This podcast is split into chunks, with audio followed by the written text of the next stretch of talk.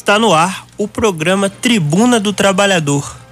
Programa esse organizado pela Liga Operária e pelo Sindicato Marreta, com o objetivo de informar, de debater sobre a situação política do Brasil, do mundo, sobre a perspectiva da classe operária. Hoje aqui no programa estamos com a presença do professor e também do Batista. Bom dia, Batista. Bom dia, Nelson. Bom dia, professor. Bom dia a todos os ouvintes. Um bom dia especial para o companheiro Onofre da Marreta. Bom dia, professor. Bom dia, Nelson. Bom dia, Batista. Bom dia, ouvintes. Já que você atacou de Onofre, eu vou de Maria Hilda. bom dia, Maria Hilda. Os outros bom dia, os outros abraços eu vou dar no final. Esse pessoal que acorda tarde deve estar esfregando o oi agora para poder ligar o, o rádio, a internet para ouvir nosso programa. Mas eu queria nesse bom dia aqui, essa manhã bonita aqui na Serra, né? Tempo aberto, bonito, tem uma vista maravilhosa. É uma pena a gente ver uma coisa bacana assim. A gente fica pensando, né? Que dia que o sol vai nascer para todos nesse mundo nosso, né? Mas nós vamos chegar lá. Eu queria registrar, né? Que eu queria dar um bom dia, um parabéns especial ao Custódio Pereira, que faz o Supermanhã antes da gente. A gente tá roubando a pauta dele aqui, dando uma olhada que fica no computador, cheio de música que a gente gostaria de tocar. E a gente fica aqui conversando antes do programa, sempre tem. Mas principalmente ao Misael, ao Marcelo, à Rádio Favela, né? Porque ontem foi comemorado o Dia do Rádio. E esse veículo tão próximo do nosso povo, que você pode escutar, você pode ouvir você se informa enquanto está trabalhando, ele tem um peso muito grande aqui num país como o nosso, né? Eu não sei se vocês repararam, em Batista e Nelson. Você vê que esse negócio de internet, todo esse negócio é aquela parafernália toda. Mas uma das coisas que mais está pegando agora é o tal do podcast, não é isso? Sim, isso. verdade. E esse negócio do podcast, apesar desse nome, eu não sei a tradução, né? É o quê? Como se tivesse um rádio na internet, as pessoas conversando né, para poder dar opinião. Então, acho que o rádio tem o seu papel, tem o seu valor. Nas revoluções, nas lutas, os rádios sempre tiveram um papel muito grande de informar. Né? E essa história da Rádio Favela, né?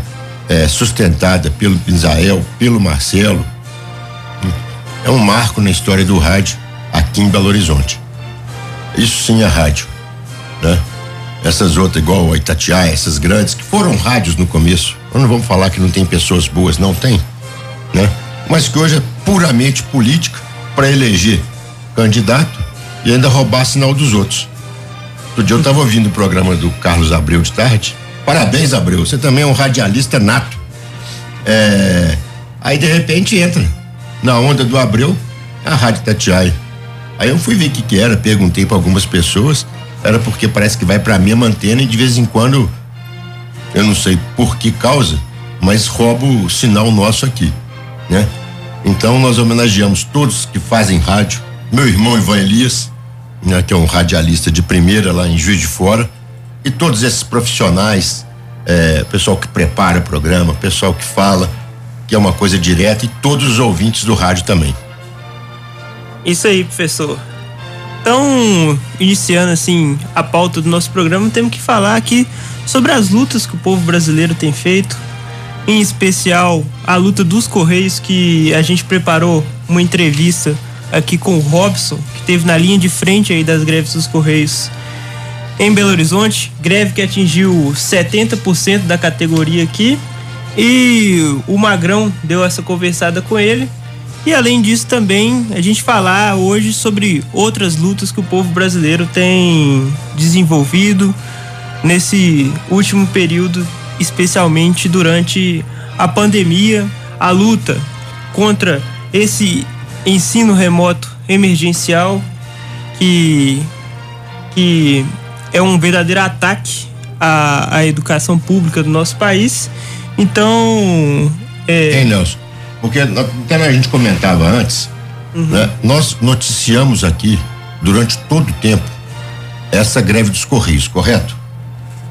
Nós sempre mostramos, mostramos aqui no programa, né, o sinal que ela nos passava. Ou seja, em meio a, uma, a um, uma, um, um golpe militar em curso e avançado, né? um corte de direitos, uma pandemia, uma categoria sustentar uma greve pelos seus direitos e também pelo nosso país. Então, nada mais justo que hoje a gente trazer para os nossos ouvintes a palavra do companheiro Robson, né? Que ele é, ele é presidente ou coordenador do Sintect MG? Você não sabe a função, não, né? Não, não. Mas Aí eu... você me pegou. Oi? Aí você me pegou. A gente sempre conversa com o Robson como representante. Eu sei que ele é da direção do Sintect. Depois o Robson, ou então o Magrão, vai nos corrigir aqui no, quando ele É. apresentar o Robson. E a gente queria, né? Também é membro do LPS, né? Que é um movimento também de luta nesse campo do classismo em que nós nos encontramos e trabalhamos muito juntos, sempre foram solidários. E pela importância, pelo balanço disso, é que a gente gostaria que os nossos ouvintes acompanhassem, debatessem, pudessem dar opinião também. Por quê? Porque esse debate é chave né, para poder fortalecer a luta. E também essa outra entrevista da companheira Lívia do Moclate, que já esteve conosco aqui, para poder enfrentar a grande demagogia que existe em torno da questão da volta às aulas. Todos, governantes, todos, de todas as matizes, querendo agradar o povo, querendo fingir que está fazendo alguma coisa, quando na realidade não estão fazendo nada. Então é um dever nosso com os nossos ouvintes apresentar essas opiniões para a gente poder debater bem aqui na rádio. Ô professor, só corrigindo aqui, o Robson é presidente do Sintect e diretor jurídico da Fentect. Obrigado. Né? E então vamos colocar aqui no ar para os nossos ouvintes ouvirem a entrevista do companheiro Magrão com o Robson. Bom dia, Robson. Obrigado por participar de mais um programa. Gostaríamos que você falasse aos nossos ouvintes qual desfecho teve a combativa greve dos trabalhadores dos Correios que terminou nessa segunda-feira, dia 22. Bom dia, companheiro Magrão. Bom dia a todos os ouvintes. É uma honra para a gente participar aqui desse programa, dessa iniciativa classista, né? Direcionada aí à classe trabalhadora e de muita importância para a elevação da consciência de classe aí de toda a população, né? Bom, o balanço que a gente faz é que após os 35 dias de greve, né?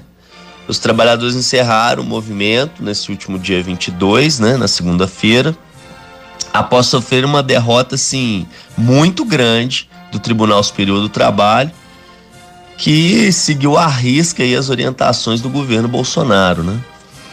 Foi aí numa única canetada que os ministros do TST, que recebem hoje mais de 37 mil de salário, fora os seus benefícios, retiraram os direitos históricos da nossa categoria, conquistados aí durante décadas de luta, né?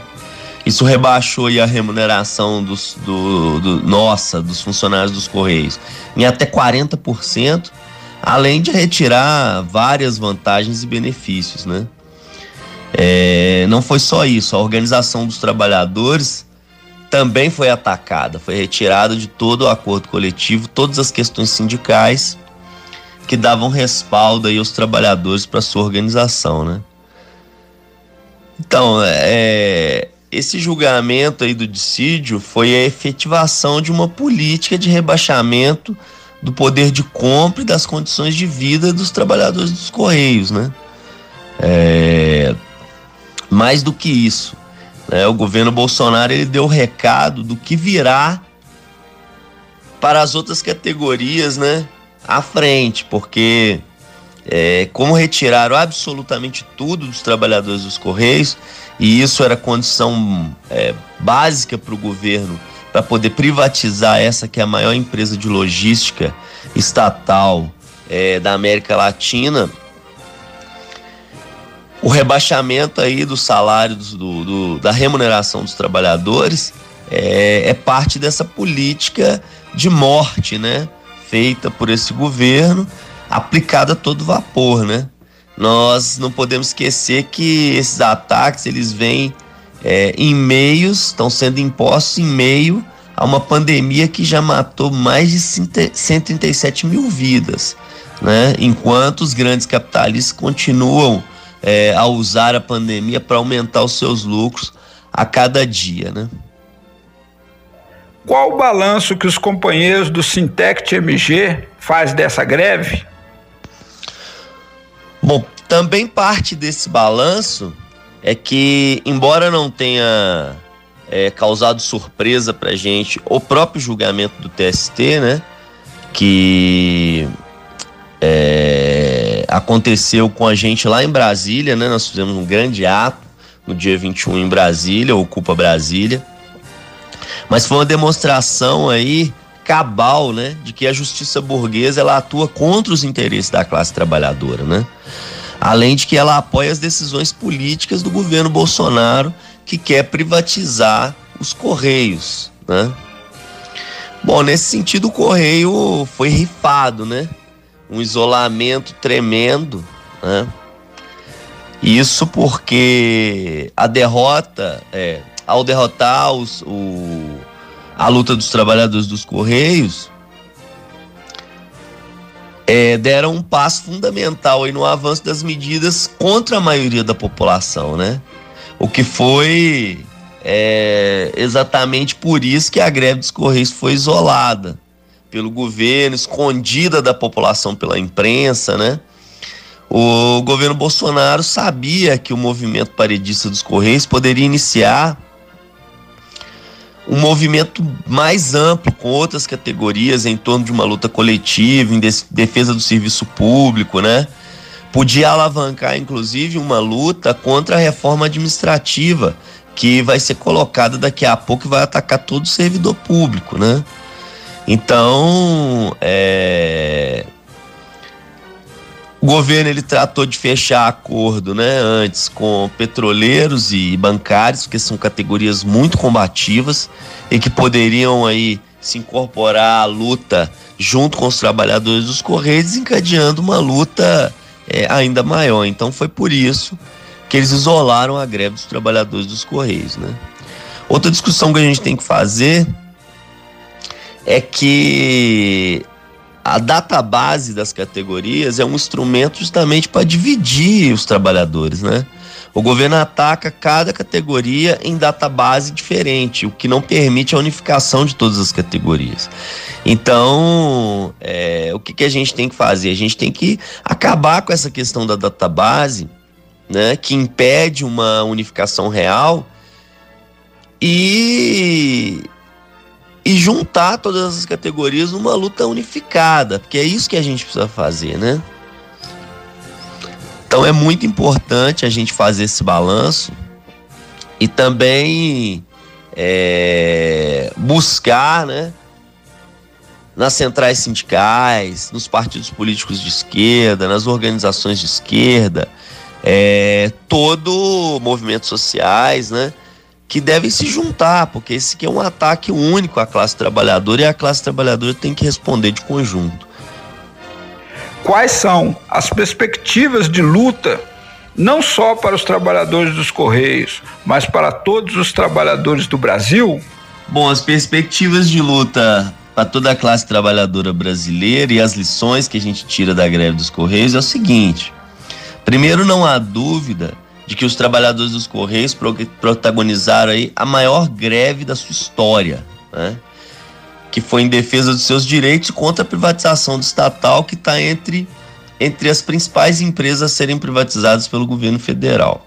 Né? É, o objetivo desse governo sempre foi diminuir o passivo trabalhista da ECT para organizar, né, para pavimentar o caminho aí para privatização total dessa empresa estatal, em que quem sofre com as privatizações é o povo brasileiro, né? Então esse resultado ele já estava sendo anunciado pelo governo, inclusive publicamente.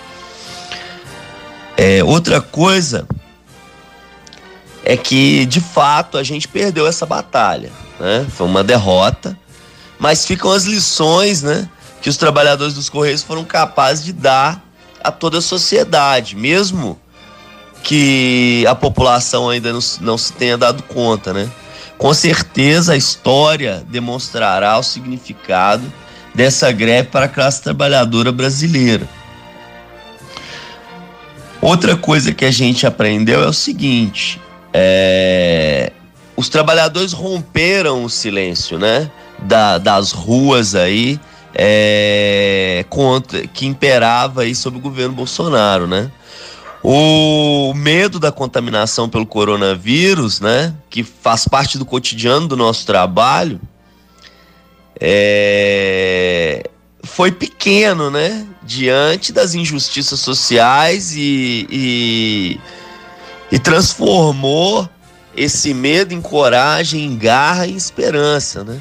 E por isso que os trabalhadores foram para a rua, ecoando aí seus gritos, né, em todos os quatro cantos do Brasil, apesar do, do enorme esforço das instituições burguesas aí para tentar silenciar o grito dos trabalhadores. Bom, é a segunda lição que a gente aprendeu aí é que é, existe, né, é, consciência de classe, né? Isso aí é, é muito importante para a classe trabalhadora, porque embora a gente tenha aí penalizações, várias ofensivas para tentar amedrontar os trabalhadores, né? Ainda tem resistência, né? Os trabalhadores eles resistiram bravamente e mostraram como é que se faz uma luta, né?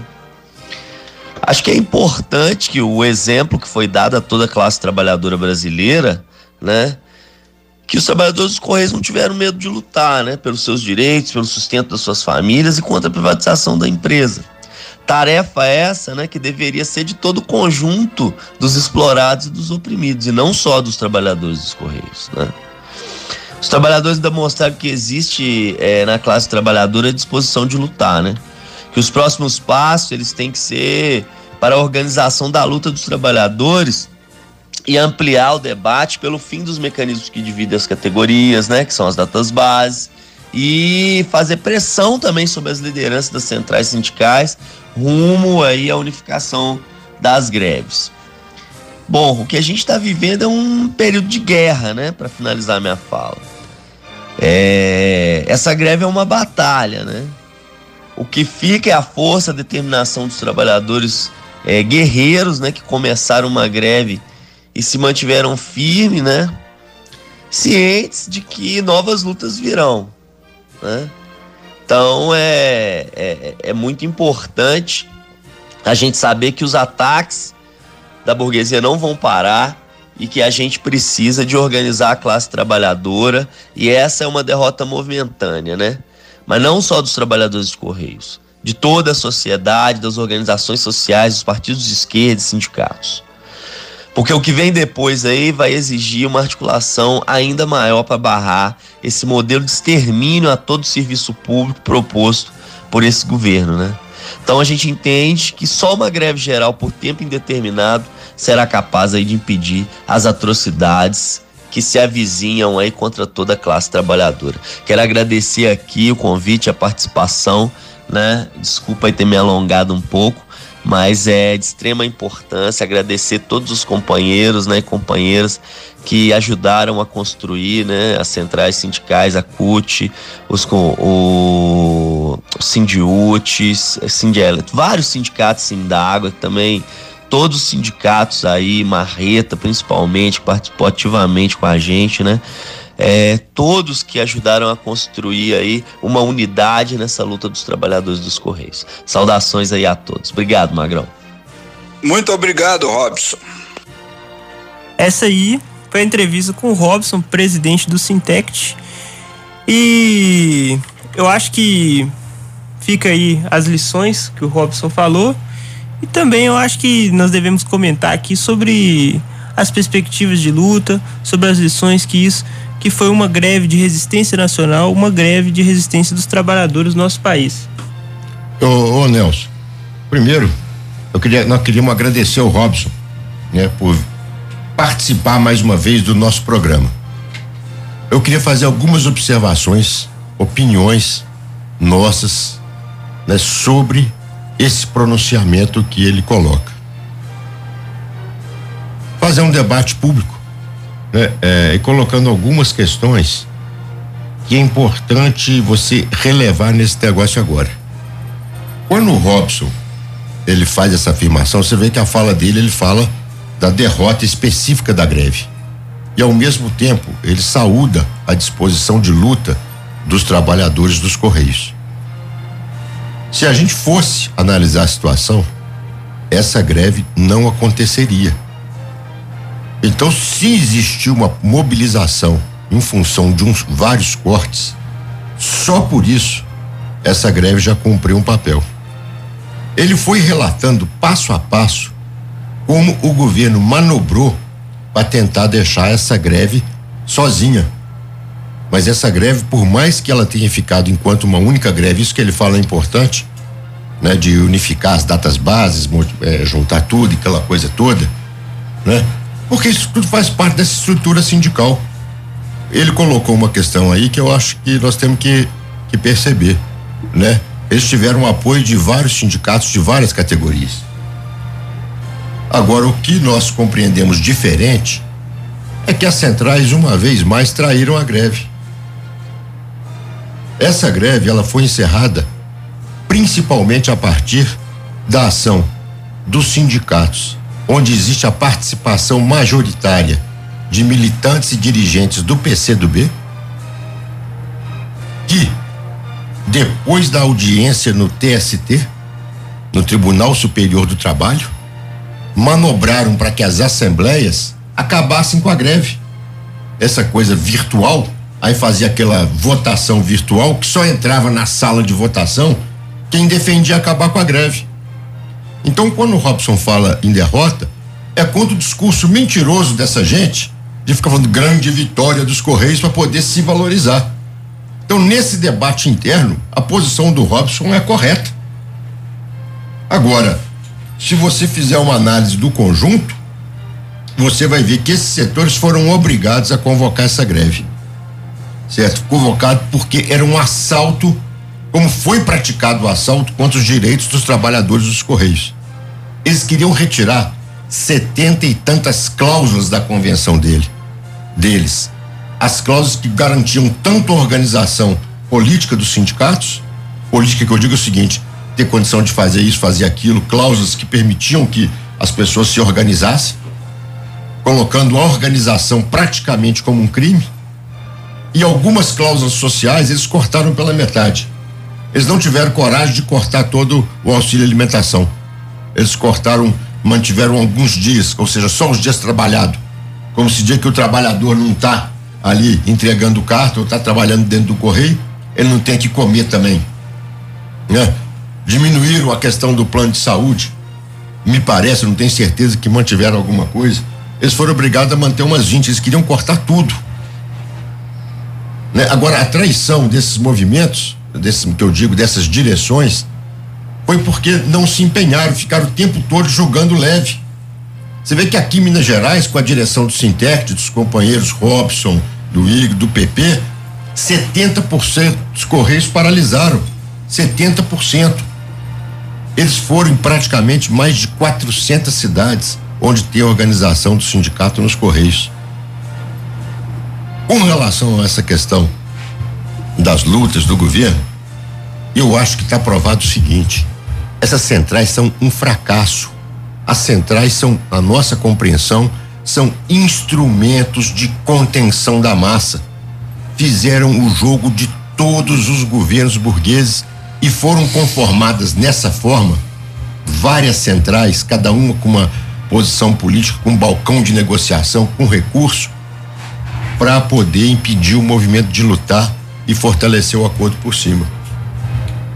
Então, eu acho o seguinte, né? Nós consideramos, primeiro, que essa greve sofreu uma derrota pela situação geral do país e pela ação do oportunismo. Sendo que está colocado para quem luta é partir junto com a massa para poder pegar seus direitos. Os companheiros do Sintec estão de parabéns pela é, honestidade com os trabalhadores que eles representam, pela coragem de falar que consideraram que o resultado da greve entendeu, foi uma derrota e não foi uma vitória, como estão falsamente alardeando, né, os oportunistas, Vitória, vitória, vitória, vitória, entendeu? Para enganar as massas. Por quê? Porque a perspectiva desse povo é toda eleitoral. Desses oportunistas, eles querem o quê? Desgastar o governo para depois se apresentar como uma alternativa eleitoral. Agora, a gente pergunta o seguinte: tudo isso já não vinha acontecendo? Por um acaso esse judiciário não era assim antes? Era assim sim. O judiciário é essa porqueira que nós estamos vendo. A votação lá, o PP estava me contando, foi o seguinte: começou é, a, a reunião no TST, uma ministra relatora falou: não, tem que manter isso aqui, isso aqui está convencionado, foi acertado em dissídio, resultado da luta. Aí o presidente do tribunal, que é um dos maiores vendilhão da pátria, que é o Ives Gandra, eu corto tudo. Todo mundo chegou uma outra e foi seguindo o presidente, que a ordem é essa. Aí eles cortaram a luz do ambiente para os juízes fazerem o acordo para manter um mínimo ali para poder ter uma negociação com o oportunismo para poder decretar o fim da greve. Se vocês repararem, eu não sei quem acompanhou as notícias, os nossos ouvintes ouviram as notícias. Na segunda, eles só falavam o seguinte: a greve dos Correios acabou. A greve dos Correios acabou. Sim. A greve dos Correios acabou. A imprensa repetiu isso mil vezes, porque o medo deles era a greve não acabar por causa da decisão do TST. E quem fez essa operação foi o oportunismo.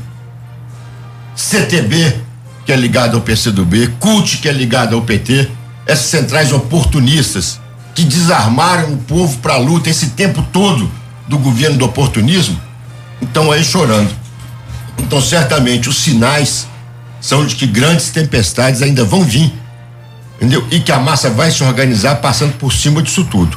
Eu acho que essa compreensão, né, que nós do movimento, da liga, aqui do programa, nutrimos.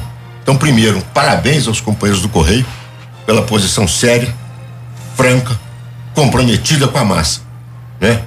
E que as categorias vão saber perceber isso que aconteceu agora, para nos seus movimentos estão acontecendo, certo?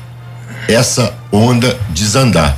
Esse governo Bolsonaro, meus amigos, essa semana eles bombardearam a gente com várias notícias.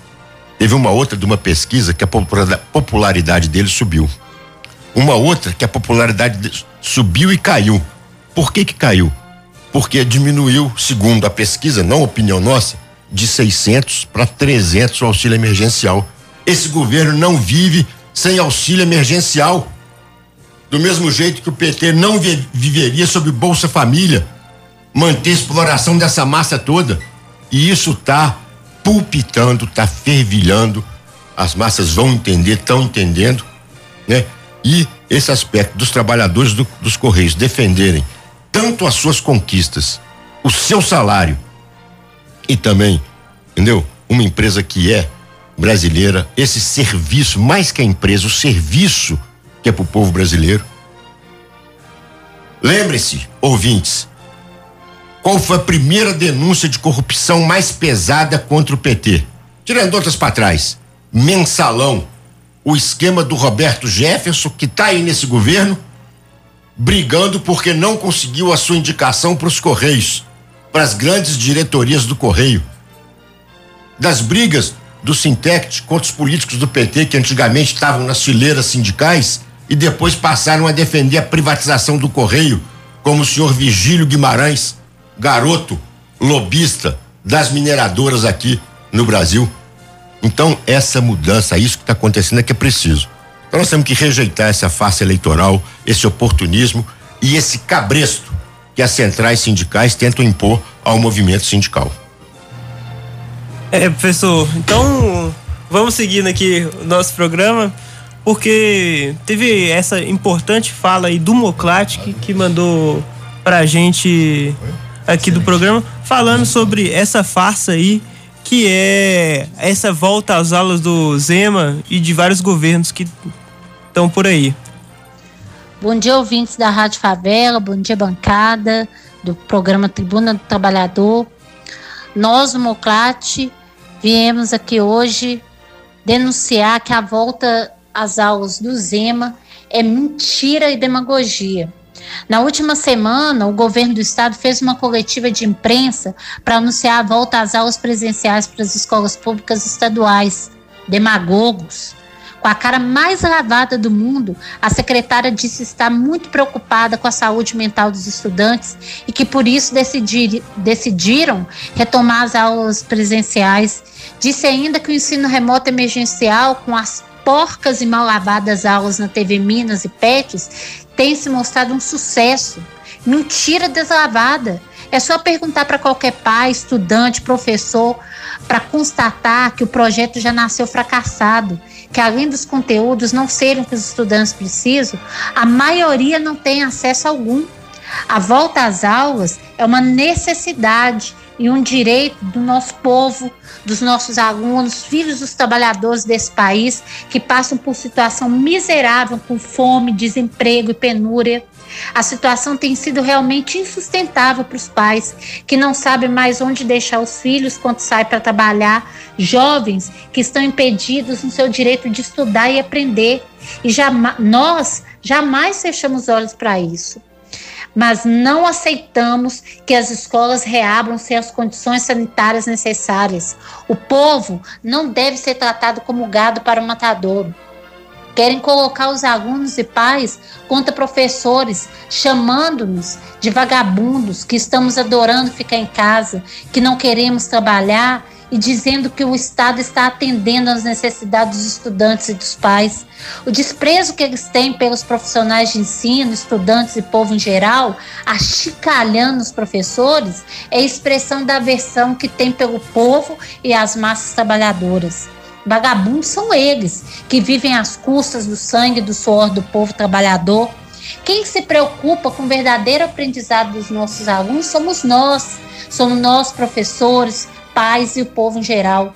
O que todos os governos estão fazendo é roubar descaradamente o dinheiro das nossas escolas, cortando e congelando orçamento, privatizando-as, assim como fazem com todo o resto dos direitos do povo. São cínicos, querem que o povo fique discutindo se volta ou não volta para as aulas, enquanto impõe o ensino remoto emergencial com uma aprovação automática piorada à distância. Estão dizendo que vão reabrir as escolas, mas o que vai continuar valendo como carga horária de aula para avaliação e aprovação no ano de 2020 seguirá sendo o ensino remoto emergencial, mesmo para quem não foi escola. Por isso, a volta às aulas do Zema é mentira e demagogia. Tudo para tentar legitimar o ensino remoto. O ensino remoto do Zema é privatização é, e precarização da escola pública. Estão aproveitando da pandemia de laboratório para aplicar isso permanentemente. Não permitiremos.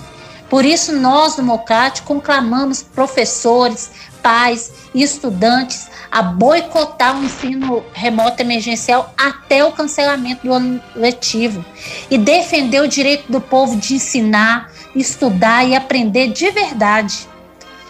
Nos aguardem, senhores reacionários de plantão. Vocês não privatizarão e não destruirão nossas escolas. Não custa lembrar a vocês que somos a maioria e não aguardaremos vocês privatizarem e destruírem nossas escolas passivamente. Encontrarão muita luta e resistência no caminho.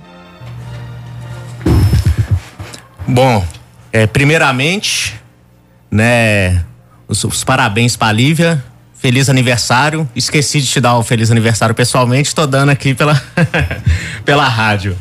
É, bom, acho que o que a companheira coloca, né, em nome do, do movimento classista dos trabalhadores em, em educação, né, é muito justo do que representa essa volta às aulas que o governo Zema está utilizando uma verdadeira demagogia, né, pegando uma necessidade, algo, né, que é uma demanda da, das pessoas, né, de ter a escola aberta para seus filhos poder frequentar, para e principalmente a questão da aprendizagem, né, que está extremamente prejudicada, para na verdade legitimar esse projeto da imposição da educação à distância. Por que legitimar, né? Porque na medida em que você, né, vai usar como avaliação essas atividades, né, que tiveram né, do que eles chamam do PET, dessas aulas que estão tendo na Rede Minas, das, das atividades na internet em geral, né? E o aluno não vai ser, não vai precisar de ir na escola para ser aprovado. Vai bastar ele entregar ali aquelas atividades para falar que o ano letivo foi cumprido.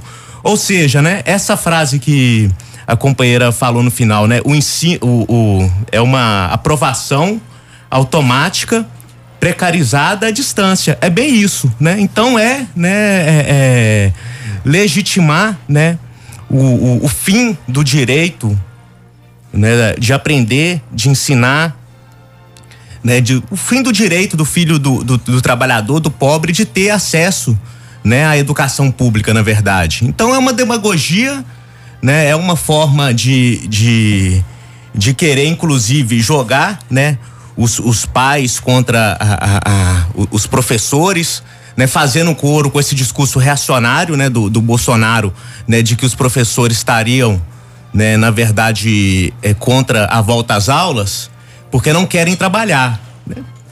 Na verdade, né, os professores, inclusive durante a pandemia, estão trabalhando é muito, né, quase que integralmente durante o, o, o, o que eles chamam aí do, do, do de home office, né, usa esse termo aí. Né? Então, na verdade, né, é, as voltas às aulas, no final das contas, é uma demagogia, é uma mentira, né? Tudo para conseguir números, para falar que manter o ano letivo, né? E, e, fazer de conta que nada aconteceu e né, estão pouco se importando com, com, a, com o direito principal que está em jogo aí, que é da, das crianças, do, do, do, dos adolescentes, dos jovens de, de estudar. Tanto é, né, que inclusive essa medida do Zema, né, tá junto dessa colocando uma, uma, uma posição, né, para reforçar, né, a manutenção do Enem, né, que está sendo muito questionada, existe uma revolta muito grande porque é, né, uma, uma, uma imposição de algo extremamente injusto. Porque como foi colocado, os filhos dos trabalhadores não tiveram acesso a, a, a, a aulas, né, mesmo, né? Tiveram atividades que, por mais que alguns professores tenham se esforçado por fazer da melhor maneira possível, a gente sabe que uma minoria participa de toda a dificuldade que, que representa o ensino à distância pela internet num país como o nosso, né? Bom, e... ô Baixinho, Batista, só para explicar, o que você está falando é o seguinte, que uma das pressões para considerar a volta às aulas é porque vai ter o Enem. O Enem é esse exame nacional do ensino médio que faz a, a dar o aval para a pessoa entrar na universidade. Exatamente. Ou seja, quem tem mais condições financeiras, tinha uma escola às vezes particular funcionando com home office, com professores que ganham quatro, cinco vezes mais do que um professor da escola pública que tem computador de última geração. Ou seja, essa seleta parcela minoritária da população brasileira é quem vai uma vez mais ter uma vantagem para poder entrar nos cursos superiores. É como se você não tivesse condição de estudar, você não tem escola, você não tem professor, você não tem uma internet que presta, correto? Aí você vai fazer uma prova com uma pessoa que teve isso tudo, além de uma série de outras condições é simplesmente para, como nós falamos aqui em outras coisas, para inglês ver. Sabe para que que é isso? É para passar as eleições como se a normalidade tivesse voltado. É isso mesmo, Batista? Exatamente, né? Então, o, o a, a, única posição, né, a posição mais correta, né, a única que é, interessa ao nosso povo, à nossa classe, é justamente boicotar, né? Tanto o ensino remoto quanto o Enem, né? E exigir o cancela, cancelamento do ano letivo, né? Então, né? É, essa aprovação automática que eles querem impor, essa volta às aulas, né? Que, que mentirosa que eles estão propagandando aí, é tudo, igual o professor falou muito bem, manobra para fazer de conta que nada está acontecendo, que as coisas né, é, é, é, podem seguir né, como, como antes.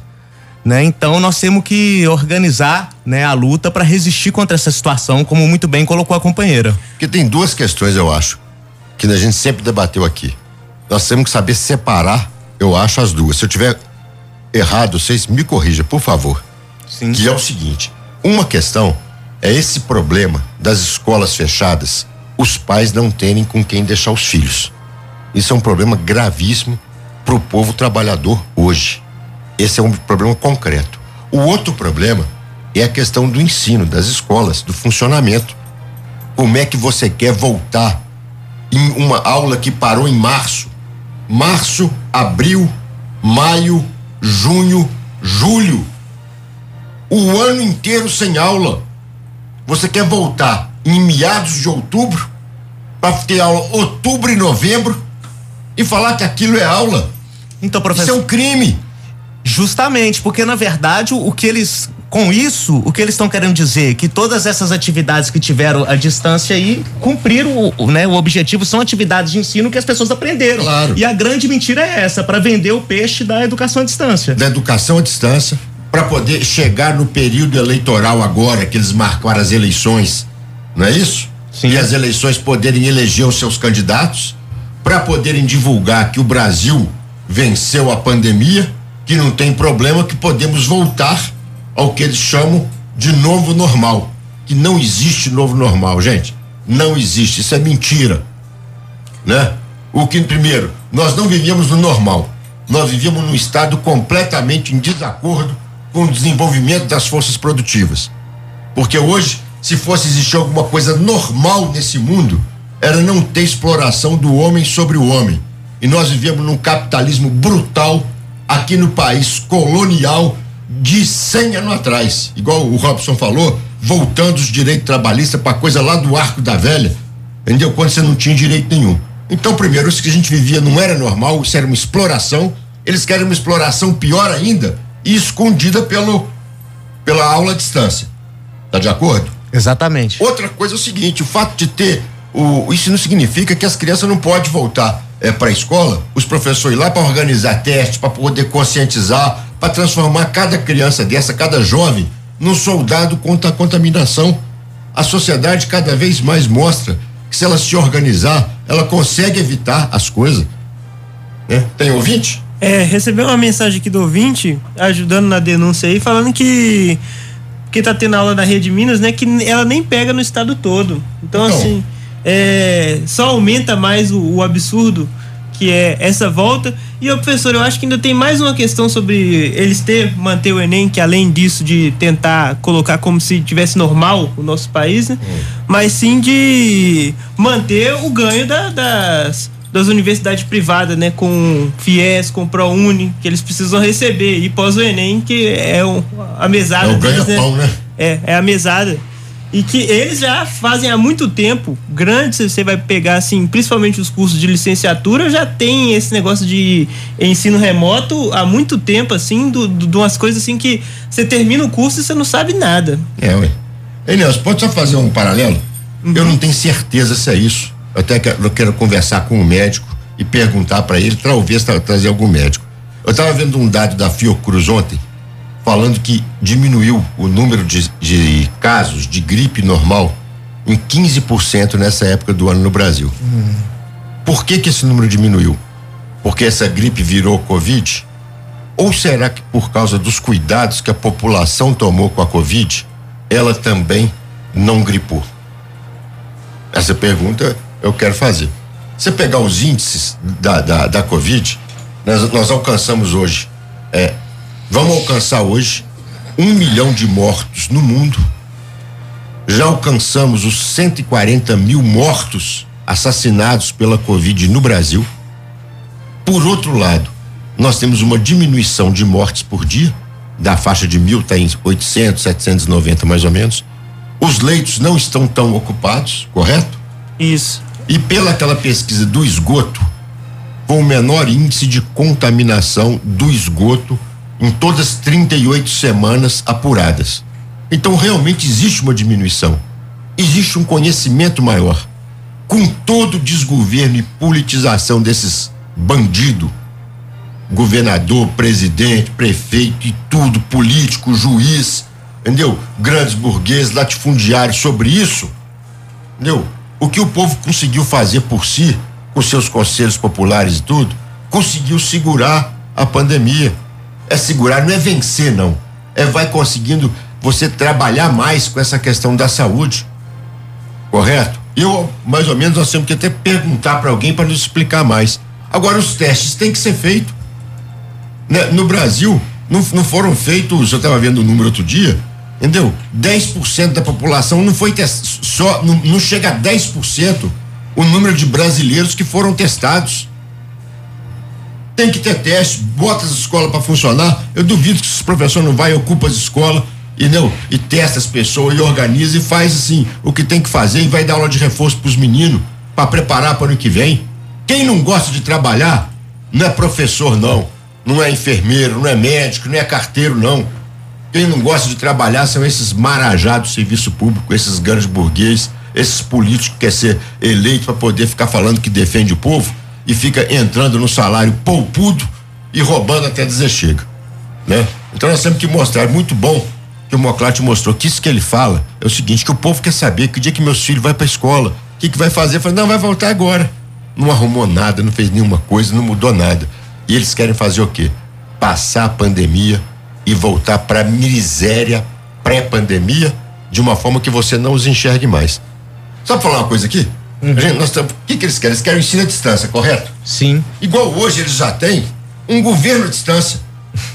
O que, que é aquela cidade administrativa? Que ninguém Verdade. chega lá perto. Aquilo é um home office ao extremo. O povo tá aqui morrendo na favela, na cidade, no centro e tudo. Não, você vai ver ao redor dela. Ao né? redor dela, um home office, home office assim. É, to, todo mundo. É, ué. Índice de contaminação altíssimo ali do lado e lá dentro ali, um, lá dentro ali uma fechadinho. cúpula, né? É o que? É, é, o mundo deles. O mundo da, das pessoas e o mundo da massa morrendo de tudo quanto é coisa. Por isso que eu acho que essa postura é importante e lutar contra isso, por quê? Qual que é a máxima que eles querem nos vender hoje? Tudo só volta ao normal com a vacina. Essa é mentira, gente. A vacina está na mão de quem? Para quem que vão essas doses? Um laboratório do imperialismo norte-americano, outro do imperialismo russo, outro do social imperialismo chinês, outro das universidades da Inglaterra do imperialismo europeu. As vacinas estão na mão dessas pessoas. Então o povo toma conta disso, então não tem saída. Vai ser chantagem atrás de chantagem. Quando lançar a vacina, a vacina, eu, eu tenho uma dose. A segunda dose é só daqui a pouco que eu vou ter. Não é está falando que vão ser duas vacinas? Isso. Então tá, vai ser igual a eleição, aquelas antigas na roça. Eu te dou um pé de botina antes da eleição e depois da eleição, eu, se eu ganhar, eu te dou outro par de botina, eu te dou o pé esquerdo, depois eu te dou o pé direito. Eles vão fazer isso com a vacina. Por isso que essa luta é decisiva para exigir uma a, a educação de qualidade. E o Moclate está certo. Educação é educação, não tem conversa não. Entendeu? Vem querer fazer demagogia, enganar, pegar o sentimento do povo, mentir sobre esse e falar que defende o povo. Quando você está destruindo as escolas do povo, isso não existe. É isso aí, professor. Então vamos passando aqui para frente esse assunto aí. É que hoje a gente vai colocar aqui no programa. Hoje que vai ter bastante entrevista no programa, né?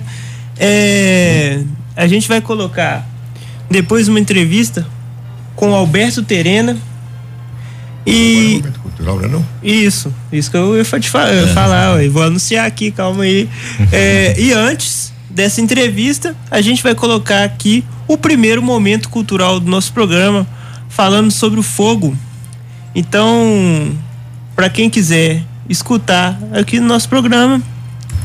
Quem quiser, não nós estamos é. convidando todo mundo para escutar aqui no nosso programa. Isso. Esse momento cultural.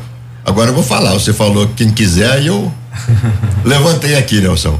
Tá Entendeu? bom, então. Não, Porque você essa, vai escutar também, que sempre escuta aqui. Então... Essa questão do fogo é a questão chave. Já ia, a gente já ia falar sobre isso. O Marcelo do Caiçara sempre cobra que a gente fale sobre isso. E nós anunciamos que ia ter entrevista com Terena, né?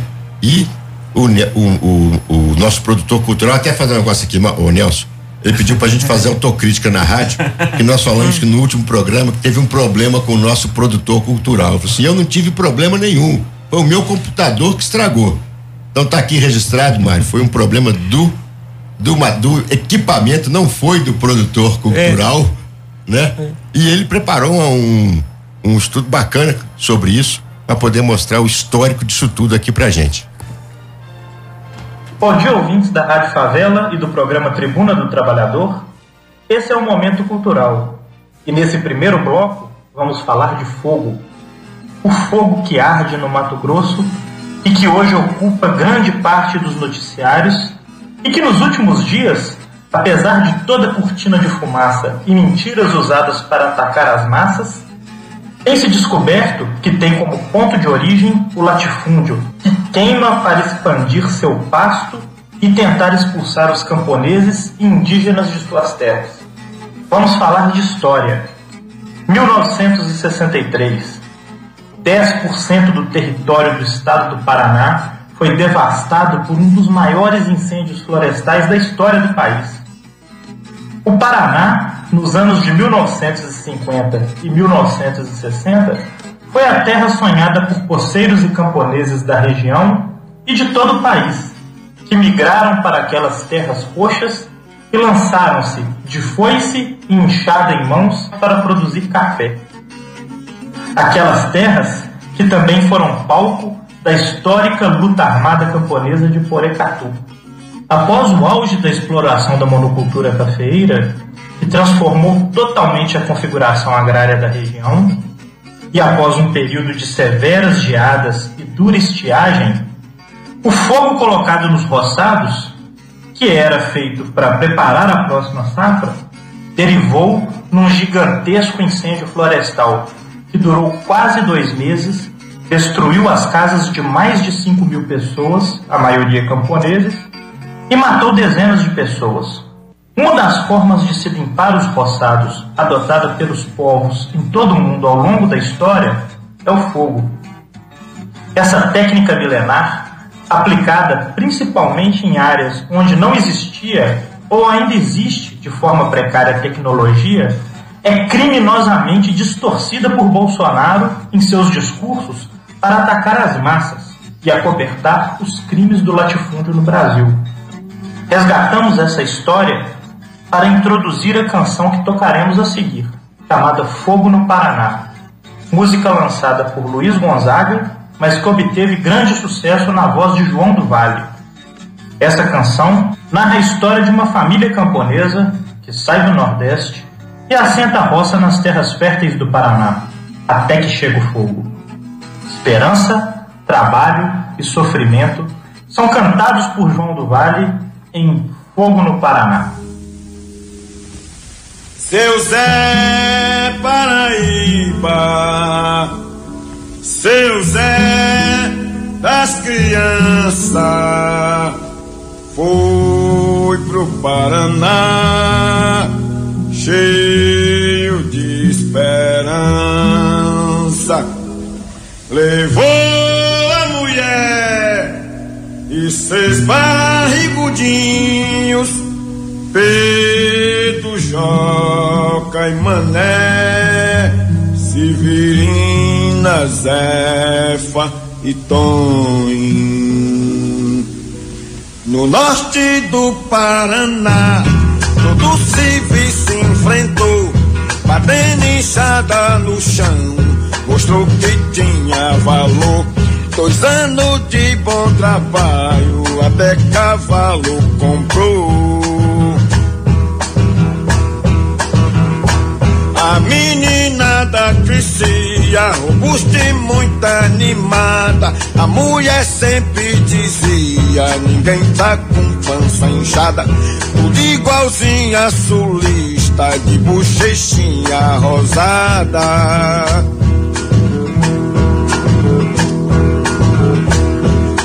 Nordestino é pesado, é do ofício cavaco é como diz o ditado, corda só quebra no fraco. Deus quando dá a farinha, o diabo vem rasga o saco.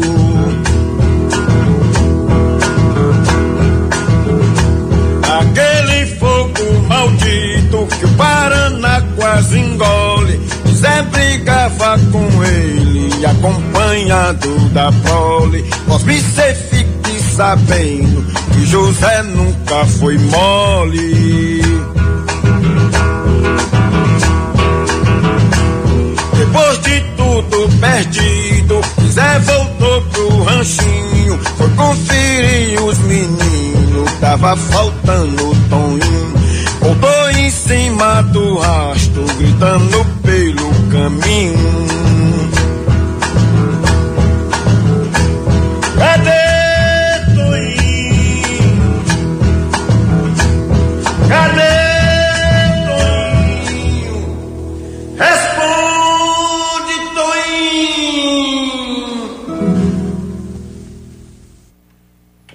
É isso aí, então. Nosso primeiro momento cultural aqui do programa.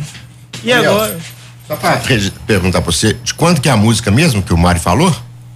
Ué, isso. é- Oi? Aí, aí você me pegou, professor. Peguei? Pegou, ué. Não, mas pra você ver, ó. Você- Ah, Ó, se eu não me engano é da década de 50, correto? 70 anos depois, 70 anos depois, em 2020, acontece algo, né, de proporções também terríveis, como que, as que acontecem hoje, ameaçando a vida de milhares de camponeses, indígenas, quilombolas no campo. Né? Que progresso é esse? Que país independente? é? Que nação é essa? É. Ô, professor, então vamos colocar aqui nosso momento cultural. Aqui, ó. Até confundi aqui, professor. vamos colocar aqui agora a entrevista com Alberto Terena, que é do Conselho Nacional dos Terenas, que deu essa várias respostas pra gente sobre algumas perguntas que têm acontecido aí na nossa sociedade. Então vamos colocar aqui agora para todos os ouvintes ouvirem. Depois, logo depois, nós vamos abrir também. Antes vamos comentar, né? Mas abrir para participação dos ouvintes. Inclusive, a gente já recebeu algumas mensagens aqui e a gente vai lê-las, sim. Nós vamos conversar agora com o professor Alberto Terena, membro do Conselho Nacional dos Terenas e secretário-geral da Articulação dos Povos Indígenas do Brasil. Alberto, é verdade que o Bolsonaro disse da ONU que os incêndios na Amazônia e no Pantanal brasileiro que atingiram a maior escala dos últimos anos foram causados pelos povos indígenas e pelos caboclos? Boa noite eh, aos ouvintes do, do programa Tribuna do Trabalhador. Eu quero dizer assim de que neste momento, né, de, de, de muita dor, de muito sofrimento, neste período da pandemia, onde que o, o Covid-19 também chegou em nossas aldeias, em nossas comunidades, nós passamos por uma situação muito complicada. E além desta pandemia, nós temos que estar aí enfrentando os ataques, enfrentando as mentiras deste desgoverno. É, em último momento, agora, ele, na sua fala, né, diante do, da ONU, diante do mundo, ele traz dizendo de que nós, povos indígenas, os caboclos, é que coloca estes incêndios na floresta, esses incêndios é, no Pantanal. Mas eu creio que vocês sabem que a situação não é essa. A situação não é essa. Ah, o incêndio, as queimadas é, na Amazônia tem outra, tem outro propósito. É a expansão do agronegócio, é a expansão é, da extração da madeira.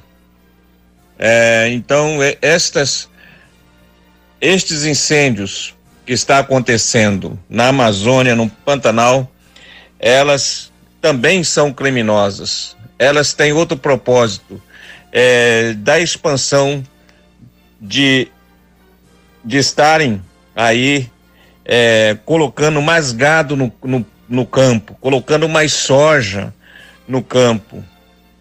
Então, é uma grande mentira quando o, o Bolsonaro diz de que nós é que colocamos essas, essas queimadas. De maneira alguma, nós estamos de, aqui neste país desde sempre, é, preservando a Amazônia. Hoje existe porque ali existia um povo, os povos originários deste país, existia o caboclo, existia ali os ribeirinhos que são desta terra. que veem a natureza, o meio ambiente de um olhar diferenciado, não assim é, um olhar de, de um olhar capitalista.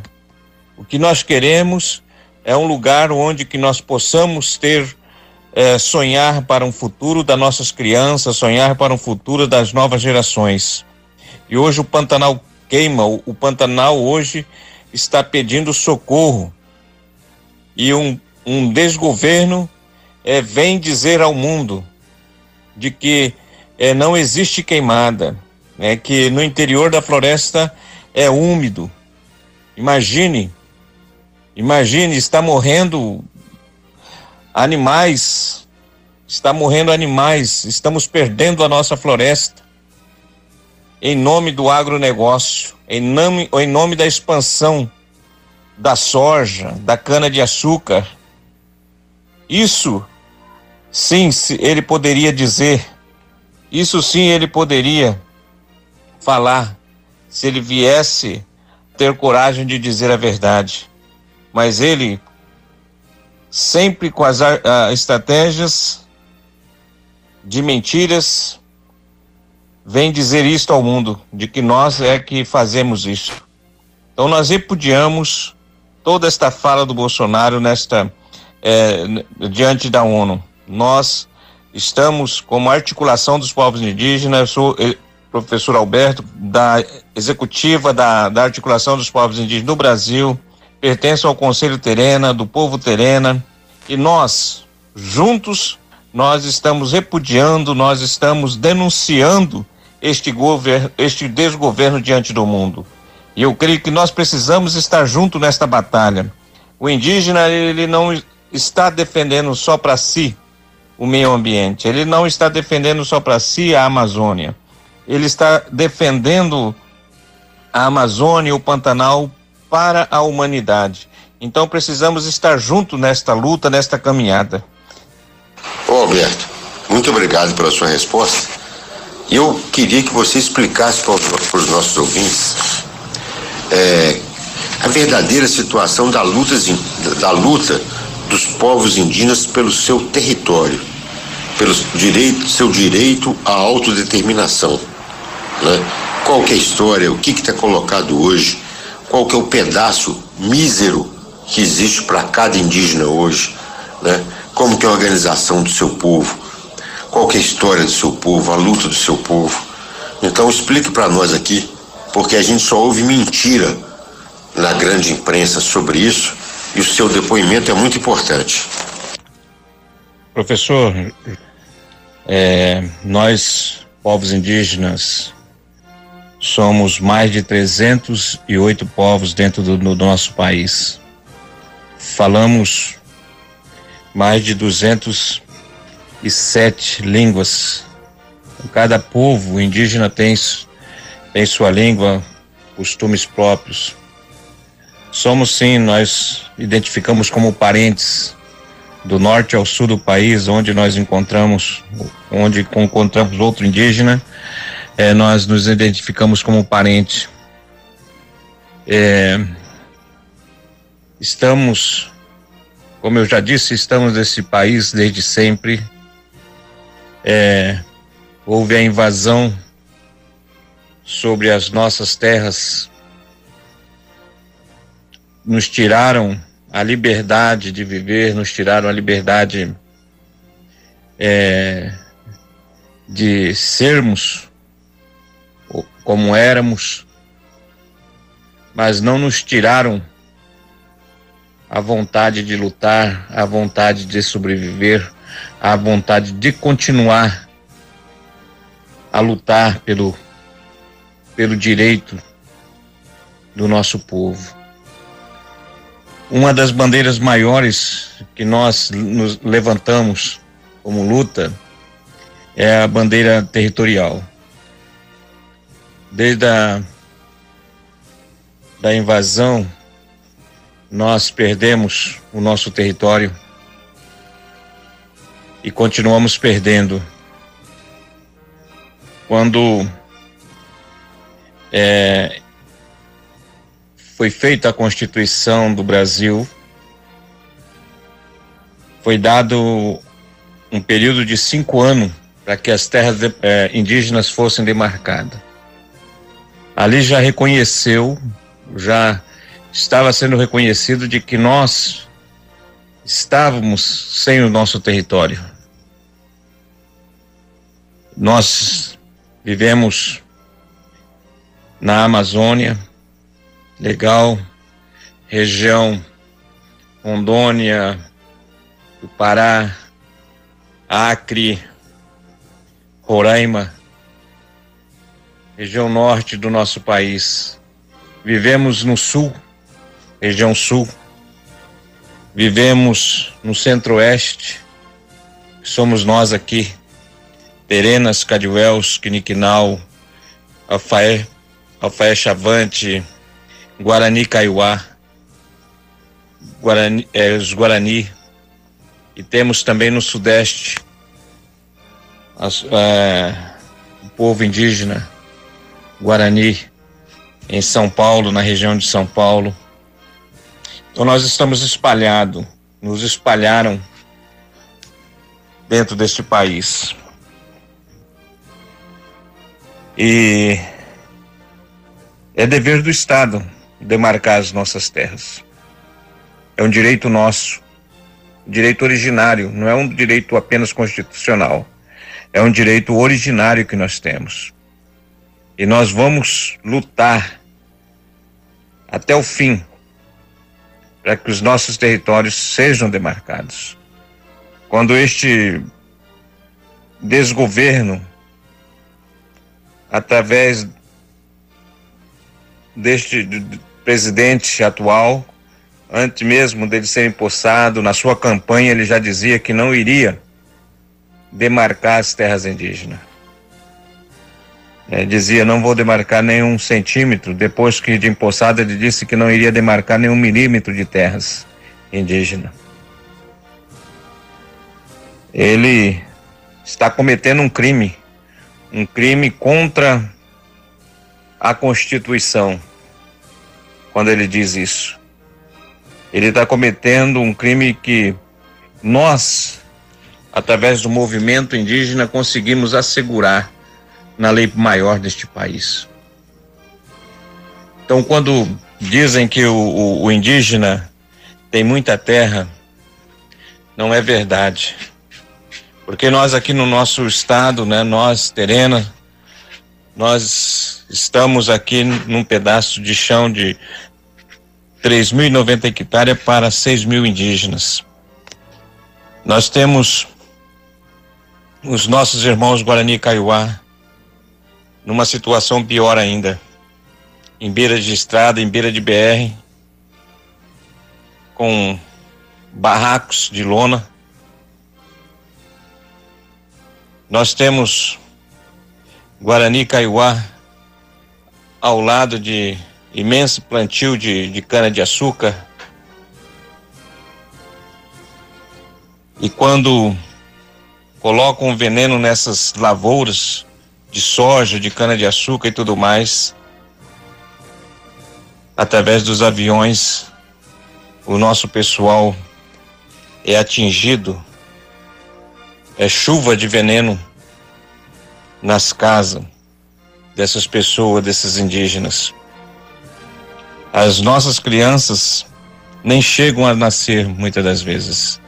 Morrem no ventre das suas mães devido à intoxicação do veneno. Então é uma realidade que o Brasil precisa saber, que os brasileiros precisam saber de que o povo originário deste país está sofrendo. Estamos sofrendo é, quando o, o, o, o Bozo, né?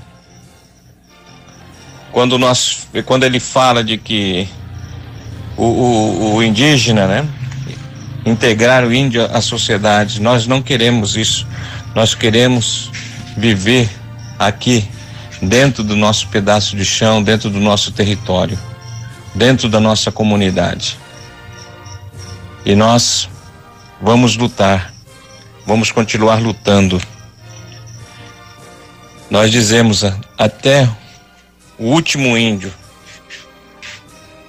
Enquanto tiver um indígena de pé, nós estaremos lutando. É isso aí, então. Essa foi a entrevista nossa com Alberto Terena, do Conselho Nacional dos Terenas, que deu um, um panorama pra gente, primeiro respondendo a esse absurdo aí que foi dito pelo Bolsonaro na ONU, né?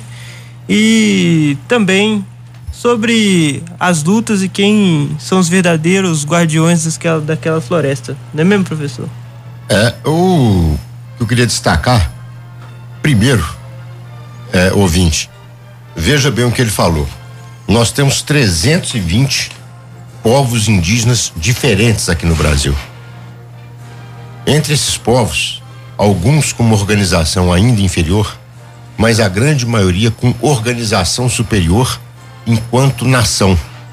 Eles têm sistema de poder, eles têm o sistema religioso, eles têm a, a hierarquia, uma organização social, política, língua própria, são nações indígenas que existiam aqui, cujos territórios foram invadidos, tomados, eles expulsos do litoral, praticamente todo, afundados na floresta, foram sobrevivendo, resistindo e permanecem resistindo e lutando pelo seu direito.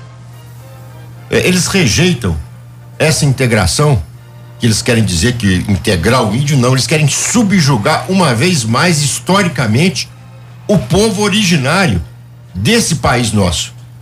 Se nós temos milhares, milhões de imigrantes, a nossa população original era, eram os povos indígenas. Então, primeiro, ele resgata muito bem isso. E eu queria fazer só uma comparação, né? Dessa grande mentira que é atacar, falar que o fogo começou com os indígenas e com caboclos.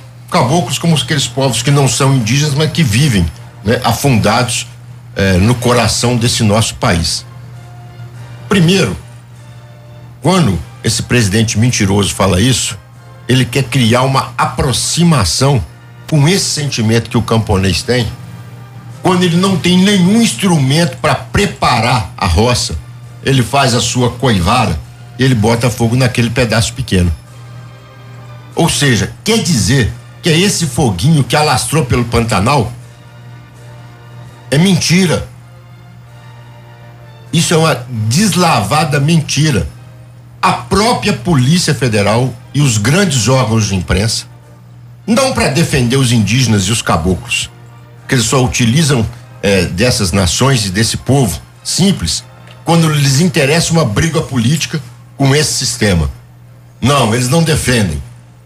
É porque não defendem é, e nunca foram é, enfáticos e radicais em lutar para que a Constitu essa Constituição fajuta de 88, nos, nas mínimas coisas, fosse respeitada. Certo? Eles fizeram um levantamento, a Polícia Federal fez. O fogo no Mato Grosso do Sul esse que é o maior fogo dos últimos anos, se, se bobear o maior. Ele começou em 20, ele atingiu 25 mil hectares no Mato Grosso do Sul e começou em quatro latifúndios. A Folha de São Paulo, a Rede Globo, elas não falam latifúndio, grande propriedade de terra na mão de uma pessoa, fala grandes fazendas. Porque fazendas tem fazenda pequena, média, e o sentimento é de que a fazenda é uma coisa, o latifúndio é outra coisa. Esse fogo começou em quatro. Um com 1.736 hectares, um outro de 3.061 hectares, o quarto foco, uma propriedade de 33.833,32 hectares, um hectare é 100%, né? E o outro de 32.147,06 hectares. Eles comprovam o que o professor Alberto Terena falou. Para poder expandir a área de gado e área de soja. Expulsar os indígenas, como expulsam com fogo, como expulsam com veneno, como expulsam com decisão judicial. Olha aqui, ó. Uma dessas propriedades que começou o fogo tem mais de 33 mil hectares.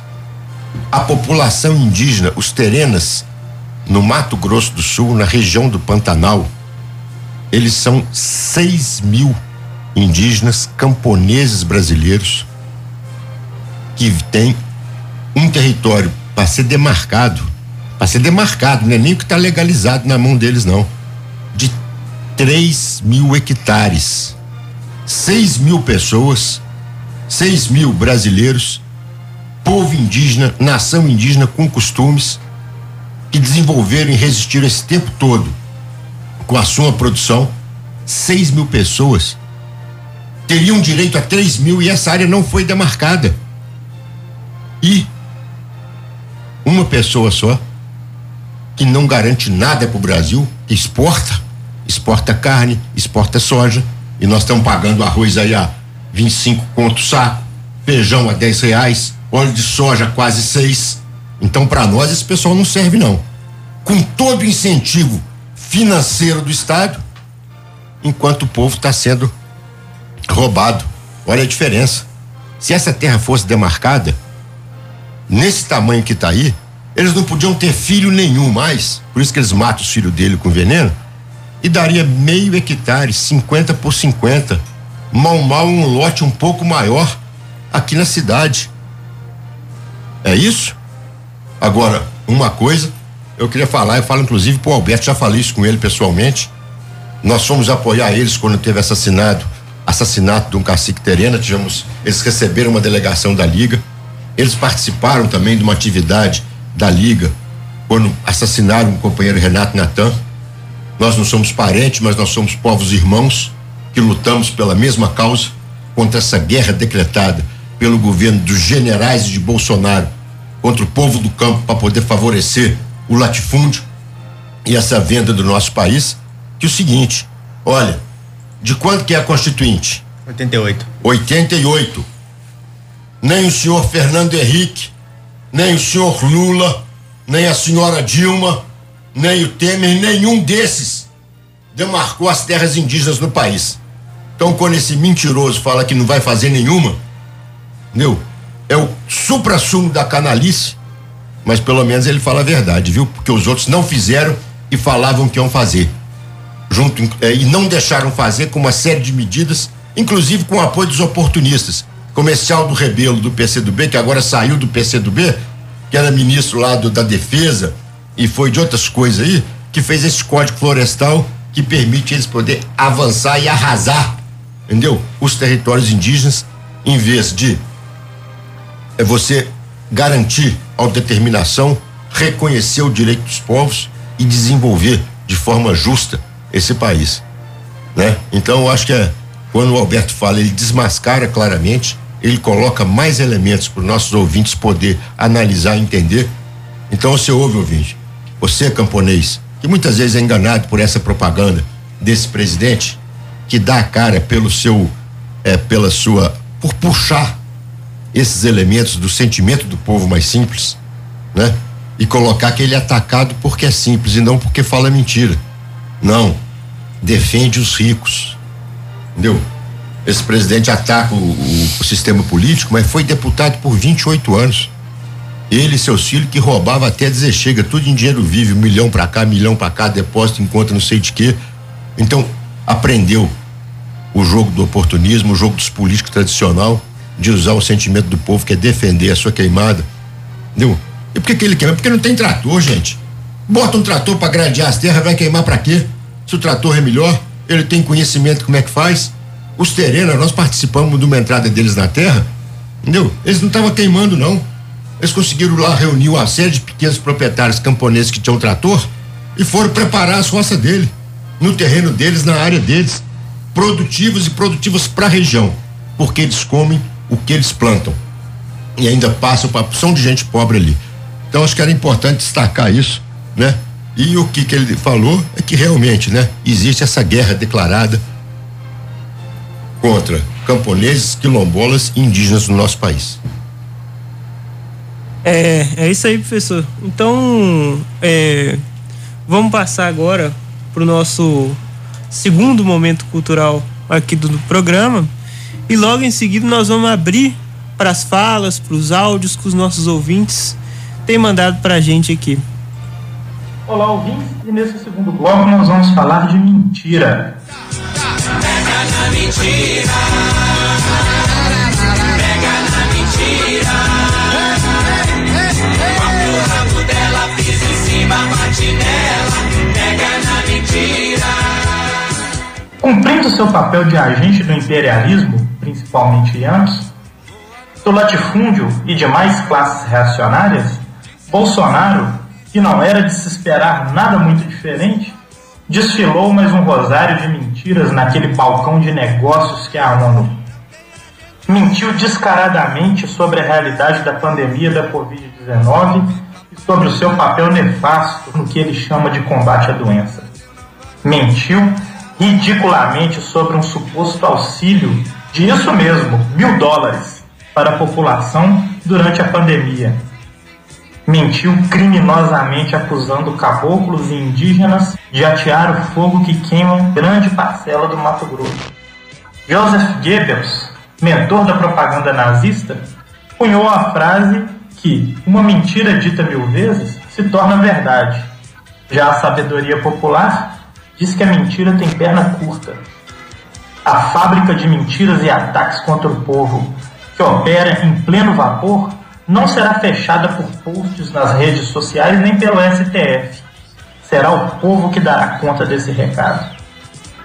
Na trilha sonora do filme A Noite do Espantalho, trilha que leva o mesmo nome do filme, que é de Sérgio Ricardo, o ainda jovem Alceu Valença canta um trecho que ilustra muito bem o que estamos dizendo. Convidamos nossos ouvintes para conhecer um pouco mais sobre essa obra. A Noite do Espantalho, que poderia render uma bela ópera sertaneja.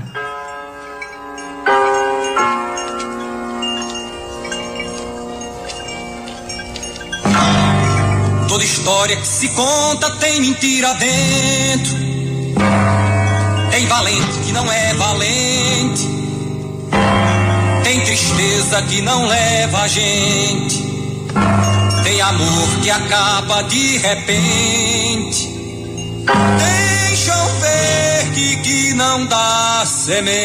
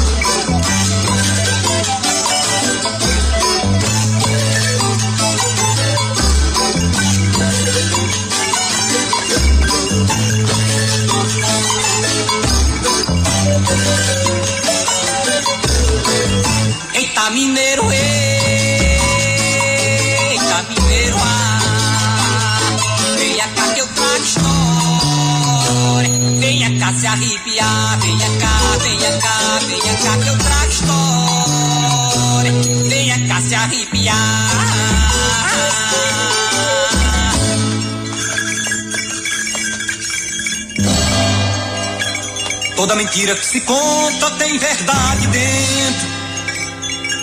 Tem covarde que um dia é valente. Tem tristeza funda que só cacimba. Tem amor que acaba de repente. Até chão seco um dia da semente. É isso aí.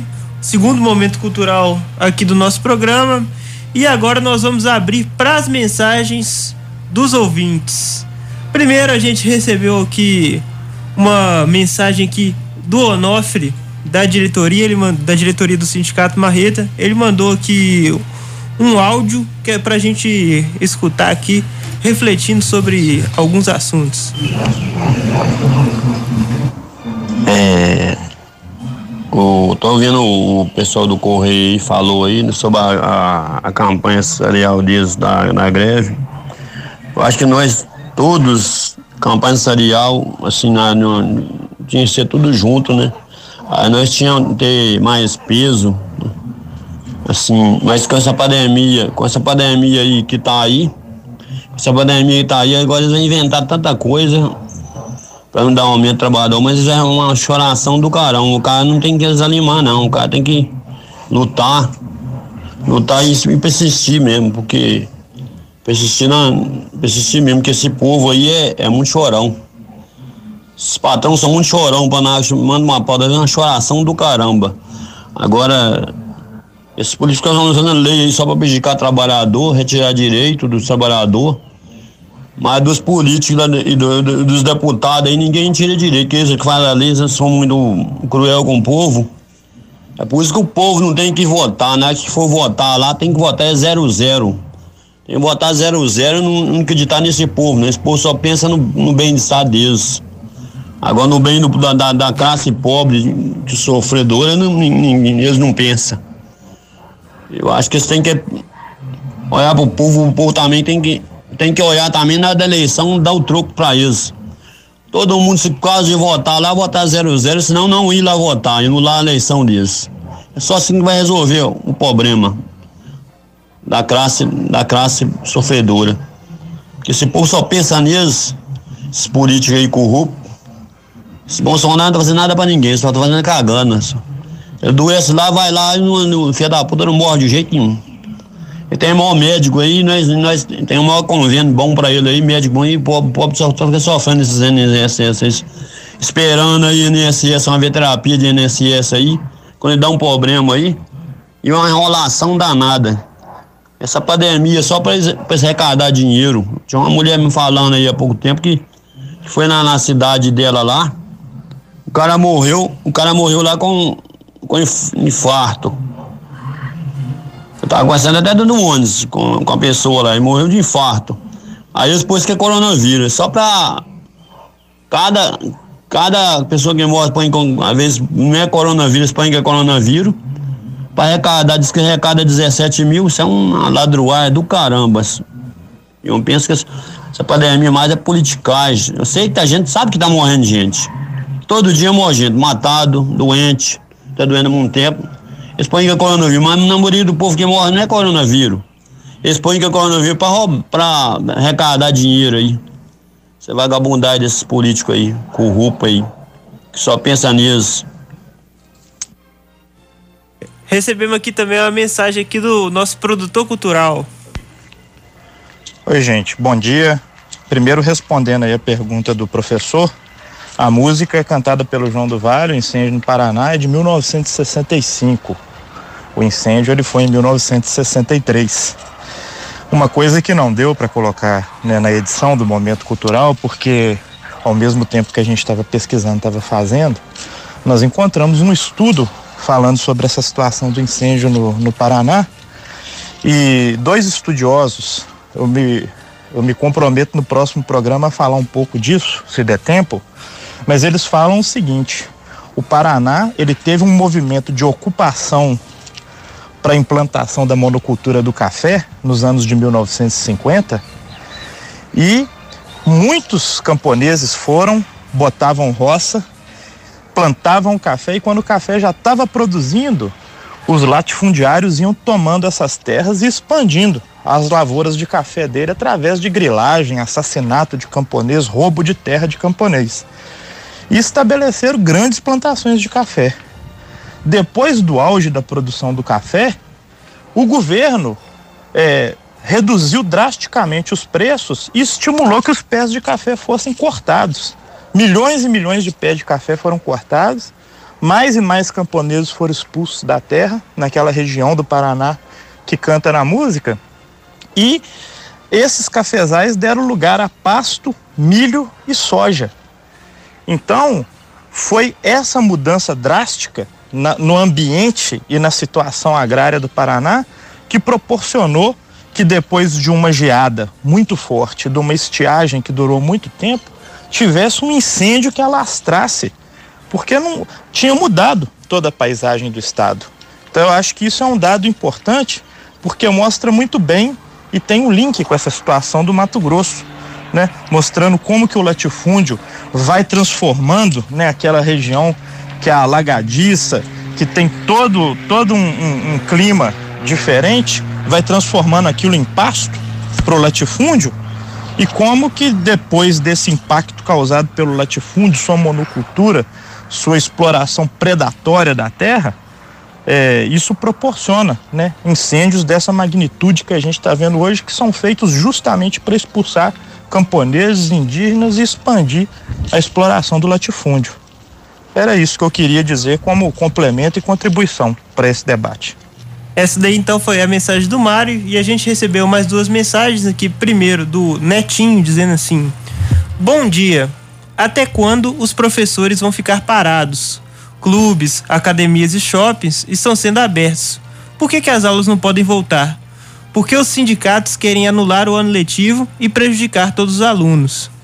E ele diz ainda que fogo no mato sempre existiu. Cada vez mais vocês tentam achar motivo para bater no governo. Arruma outra narrativa porque essa não passa. Se o programa é democrático, como vocês afirmam, então leiam minhas opiniões. E por último, tem uma mensagem aqui do Gilberto dizendo assim: Bom dia. Bancada, quero aproveitar este espaço e deixar aqui minha indignação com o SLU. Em plena pandemia, a passarela da Lagoinha virou um banheiro público.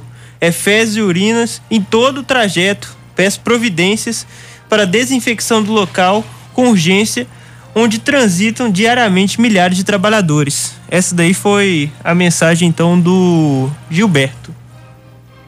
Cadê do Marcelo? Hoje não vem, não? Hoje o Marcelo não mandou mensagem pra gente, não. Ô Marcelo, sábado que vem são duas, viu? é. Eu acho que cabe então uma resposta nossa para falando que são o companheiro que mandou a mensagem aqui pra gente, principalmente sobre esse primeiro assunto aí, que são a, a anulação do ano letivo, né? Porque eu acho que o que prejudica os alunos de verdade no nosso país é esse ensino remoto, aí esse essa educação remota que veio, veio aí. Além dela ter sido imposta, ela não deu as condições para as pessoas estudarem.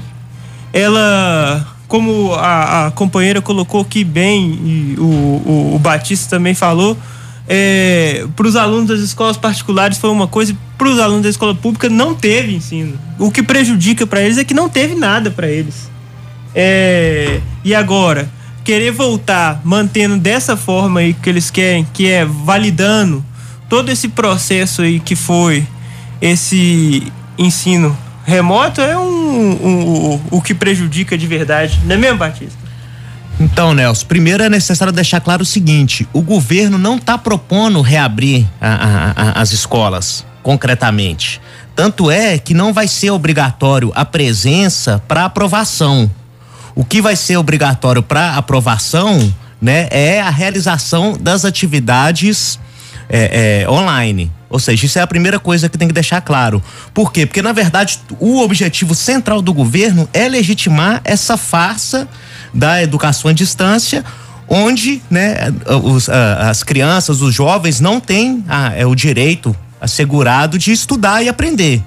Essa que é a questão. E como a gente colocou, nós não somos, o, o professor inclusive deu vários exemplos, contra né, a abertura das escolas. Pelo contrário, a gente é, é, vê a necessidade das escolas serem abertas novamente, só que se tomando todas as medidas sanitárias, né, para evitar a propagação do vírus.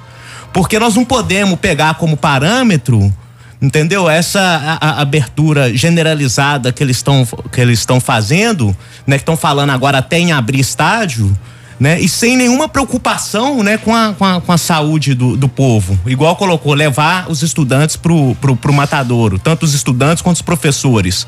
Então por meio da mobilização da luta dos professores e dos estudantes, em cada local tem uma realidade, a única maneira de garantir entendeu? Que a escola possa funcionar, porque como o professor colocou muito bem, isso é uma questão que está na ordem do dia, não podemos deixar na mão dos monopólios essa decisão, na mão do, do, do imperialismo, né? E temos que passar para a mão do povo, porque só o povo pode resolver o problema, inclusive de como que a escola vai funcionar sem aumentar a contaminação. Acho que essa é a grande questão, né? Então, a abertura da escola é uma necessidade e o que o Zema está propondo não é abrir a escola, é fazer, né, uma, uma, uma demagogia para legitimar o plano dele de privatização da escola pública por meio do ensino remoto.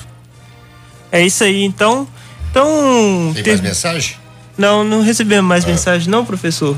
Então vamos passando a nossa pauta aqui. Eu acho que primeiro reiterar aqui a, a, o que o Gilberto falou, que é verdade, a gente que passa ali no Marreta tá sempre ligado nisso que tá acontecendo. E é, vamos então passar a Você nossa me dá pauta. só uma parte sobre isso daí, Nelson? Pode. É uma, uma questão assim que não, né, não, não é das central, mas eu acho importante, até mencionei isso no, no último programa, mas coisas assim que às vezes são coisas que a gente não vê. Tudo isso que o Copeiro colocou sobre a, a, a- né, condição da sujeira, né, da, da obrigação da prefeitura de limpar isso, principalmente na pandemia, tá correto. Mas a gente tem que ver o que que tá causando tanta sujeira. Né? É exatamente que aumentou muito o número de pessoas que estão vivendo na rua. Ali, particularmente, a gente, quem tem costume de passar sempre por ali, né, vê que aumentou muitas pessoas que estão que, que, que estão vivendo ali. Né? Então, é, é- é- é, a su- essa sujeira que está ali é reflexo dessa miséria que está crescendo na nossa sociedade. Né? É importante é, é, colocar essa questão, né? Bom, agora é o seguinte, eu acho que tinha uma questão aqui, porque nós lemos, ouvimos um momento cultural e ouvimos as mensagens, correto? Isso. E eu acho que tem uma questão, é que o Nelson estava comentando comigo mais cedo, né? Que era importante é, desmascarar isso que o Mário falou. Ele falou sobre a mentira, né? Sobre essa declaração na ONU do Bolsonaro de que os brasileiros receberam quase mil dólares de auxílio emergencial. Eu queria colocar o seguinte: primeiro, é até bom porque a gente responde aquela pergunta do ouvinte que ele fala: a narrativa de vocês é para meter o pau no governo. Caro ouvinte, não é. A da Rede Globo, da Folha de São Paulo, desse pessoal é. A nossa não. Então, observa bem. Aproveita essas duas horas para você poder ouvir coisas que você não ouve sempre. O que, que nós estamos apontando que são as queimadas? Em primeiro lugar, é uma ação com nome, sobrenome, local que começou com um objetivo: expulsar pessoas da terra e poder plantar. Por dois motivos. Esse é o motivo imediato. O motivo geral, histórico, o Mário colocou. É o que são as transformações que você faz no meio ambi- ambiente, porque tem determinada coisa que está na moda ou o preço no exterior está maior, que você rebenta com tudo para um cara ganhar e exportar aquela coisa. Então, quando o Mário conta a história do Paraná, ele mostra isso, então, amigão.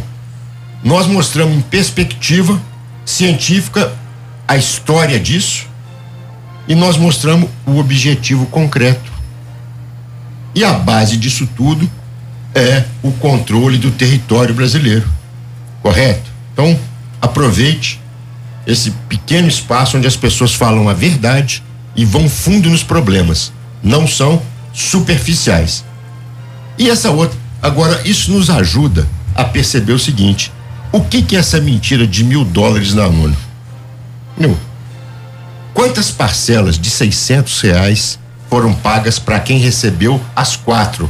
Que tem gente que recebeu uma só de 600 até hoje, tem gente que foi roubado que não recebeu nada e o nome da- dele tá lá que recebeu não sei quantas. Quantas for, quantas parcelas, Nelson? São cinco no total de 600. Quem recebeu tudo recebeu 5 de 600. 5 vezes 6, 5 vezes 600, 3 mil reais. Mil dólares. Tem Não, e aí vai ser 4 de. tre- Se a gente calcular, vai ser 4 de 300, né? Vão jogar as que eles já Você já quer tão- ajudar eles, né? Quero, pra mostrar. o- Ah, Então ajuda aí, vai lá. Mesmo Quatro e de mais 300. 4 de 300 ainda daria 4 e 200. Não. Qua- Mais 4 de 300, 1.200. Com 3 mil, 4.200. Muito bem. Em dezembro. Correto. Em dezembro, 3.200 reais. 4.200. 4.200. Abreu, Abreu, me ajuda aqui. 4.200. Mil, mil dólares hoje são 5.600 reais. 5.700, pessoal. 5,700? Isso. Eu te dei 20 mil reais pra pagar 3,300. Você tem que me voltar. 16,700. 17,700? 16,700. Já diria o Luiz Gonzaga, né? Muito mais bacana que essas porqueiras que tem hoje aqui falando bobagem. Oh. Mas olha aqui, gente. Você pega e fala uma mentira dessa. Que você deu mil dólares pra cada um, quando você não deu nem é, 4,200 para 5,600, você não deu nem 75% disso. E no prazo de quase um ano. Não Um, esqueceu dois, que nós três, estamos quatro, jogando? cinco. Nós estamos jogando pra dezembro ainda. É, O, o- o Batista jogou para dezembro. Entendeu? Você não tem a- a- o domínio disso, é diferente. Então tá, eu tô te dando, né? 600 dá o quê? 100 dólares por mês e depois 50 dólares por mês. Sendo que você paga água, você paga luz, você não tem emprego, você não tem plano de saúde, você não tem INSS que não tem perito. Correto? Então, isso é uma mentira deslavada. Agora, o pior que isso tudo, não, esse presidente é um mentiroso, mas ele mente pegando as coisas do povo, que, é que o povo vai falar, ah, mas ele deu dinheiro. Deu dinheiro.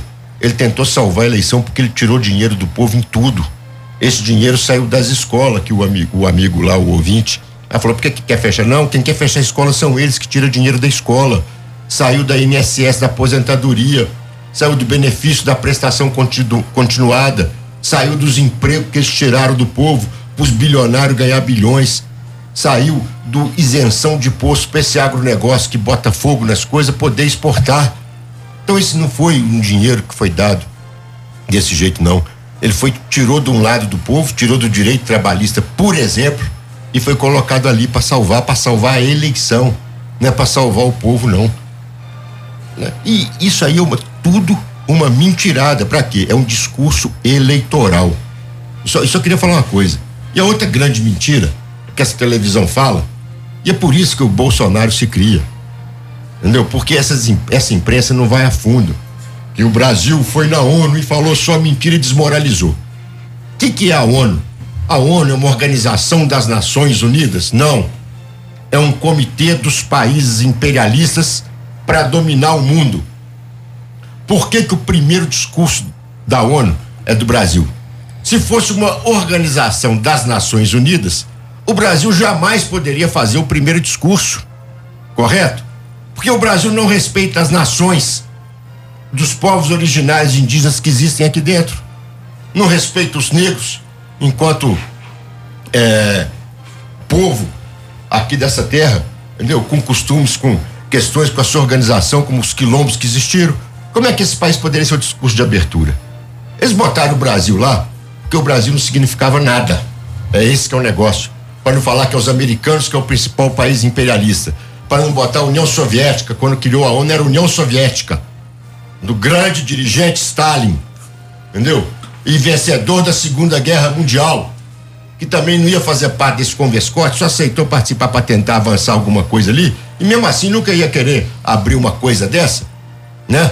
Aí eu falei, pô, não pode ser os Estados Unidos, que é o principal país imperialista. Então vamos botar um, um mané ali e botou o Brasil. E o Brasil cumpriu seu papel de capacho, sendo o Oswaldo Aranha, que dirigiu as assembleias da ONU, quando foi feita a partilha da Palestina que criou o Estado de Israel. Isso aí não é democracia nada, aquilo ali, ó. Olha, olha, olha o nível que falou lá.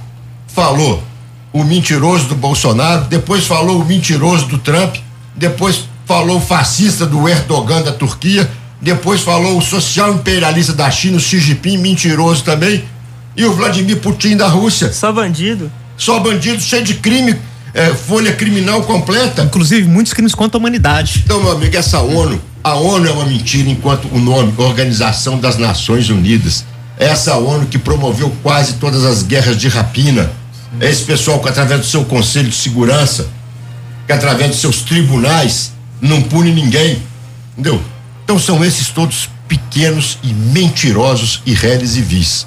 Então nós temos que saber denunciar muito bem essa mentira. Foi bacana o Mário ter colocado a música aí e ver o, o- o nível completo que é de mentira contra o povo.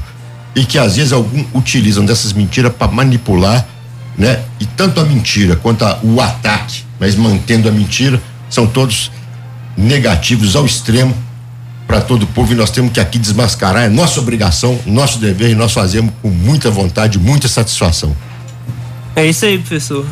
Então, passando aqui pro bloco final do nosso programa, é, no dia 24 de setembro agora, fizeram 28 anos do discurso do presidente Gonçalo, o famoso discurso da jaula, presidente Gonçalo, que é a chefatura do Partido Comunista do Peru e da Revolução Peruana, fez um discurso dirigido às massas do povo peruano, que dirigidas por, esse partido estão mais de 40 anos em guerra popular lá no Peru. Então acho que a gente pode comentar um pouco sobre isso. Saiu também no jornal Nova Democracia, na edição impressa, para quem quiser comprar, ler, saber mais sobre o assunto.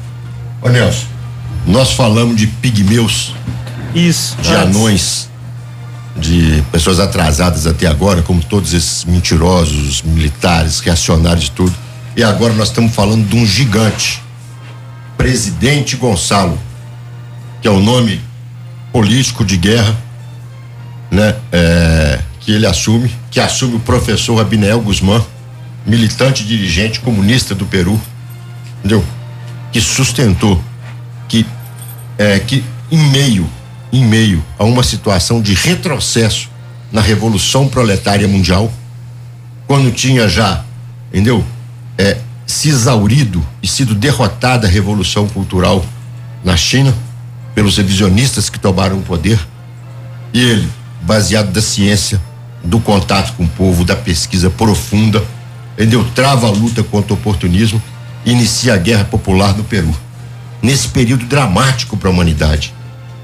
E há exatos 28 anos, né, no dia 24 de setembro de 92, o presidente Gonçalo é preso por uma operação dos serviços secretos norte-americanos, CIA e companhia, numa verdadeira operação de guerra. E ele é preso e apresentado à mídia numa jaula com um uniforme listado. Mas tinha hiena do mundo todo para tentar é, querer mostrar o presidente Gonçalo, né? É preso subjugado. E naquele momento, ele dentro de uma jaula, ele faz um discurso chamando o Partido Comunista Peruano à luta, chamando as massas à luta no mundo inteiro, e ele faz se apequenar toda aquela canalha de repórteres vendidos, agentes do imperialismo, porque não foram todos que puderam entrar, só aqueles que iam dar as notícias, e ele subjuga todos os seus detratores. Presidente Gonçalo, né? Foi na sua condição dirigindo a revolução num país semi-feudal, semi-colonial, como o Peru, entendeu? aprofundou as teses do presidente Mao Tse-tung, que sintetizou o maoísmo como terceira etapa do marxismo, marxismo, leninismo, maoísmo e a sistematização disso, pensamento Gonçalo aplicado à realidade concreta de cada país. E sustentou uma guerra popular vigorosa no Peru e travou a luta contra o oportunismo, o revisionismo e o imperialismo e o presidente Gonçalo, nessas condições adversas, preso, é o preso político que está há mais tempo preso no mundo. Ele está há 28 anos embaixo da terra, numa base naval, numa ilha, num presídio, numa ilha no Peru, incomunicável. Você vê, eles prendem Lula, esses oportunistas, esses vagabundos, esse povo tudo aí, ó, depois solta. Entendeu? O presidente Gonçalo está incomunicável, porque não tiveram condição de matá-lo, porque era preciso matar as suas ideias. E aí fizeram um monte de patranha para poder falar que o presidente Gonçalo assinou cartas de paz, que refez a luta armada, que reviu seu pensamento e tudo. Tudo mentira pela grandiosidade e pelo peso que aquilo tinha. E não é à toa que, passado 29 anos incomunicável, né? O, a luta do, a, prossegue, ainda que em condições adversas à guerra popular no Peru. Né? O oportunismo que naquele momento ameaçava graçar no mundo inteiro, ele entra em bancarrota, quando nós estamos vendo todos os oportunistas dizendo socialista de fancaria, pelo menos aqui na nossa América, entendeu? Venezuela, Colômbia, Brasil, Argentina, Chile, Uruguai, tudo que dizia nessa linha assim, ó, fracassou. Todos estão aí pirulitando, vai na ONU um dia, faz um seminário, aquele negócio todinho, tudo é ensalçado, né? Então você vê o fracasso da, da, da do imperialismo, é, porque, e, e quando você vê o fracasso, né, o golpe militar em curso, o fascismo de Bolsonaro, isso é expressão do fracasso da democracia burguesa. O fracasso do oportunismo. E o presidente Gonçalo entendeu? Esse tempo todo preso. Então é dever de todos os democratas, aqueles que buscam a verdade, né, ver que nessas condições o presidente Gonçalo vence mais uma batalha importante né, na história do proletariado, do campesinato, da revolução, da ciência e da ideologia. E parece que tem um texto do, do pessoal do Partido Comunista do Peru, não é isso? Isso, uma declaração internacional. aqui tomar a liberdade de ler um trecho, né?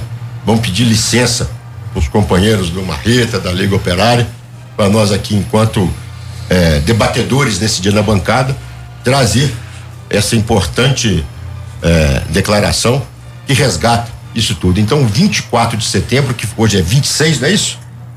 Hoje é 26. Dia Sim, 24. Hoje é 26, é 24. Entendeu? É, certamente tem que ser lembrado e marcado, né? E tudo isso que aconteceu depois.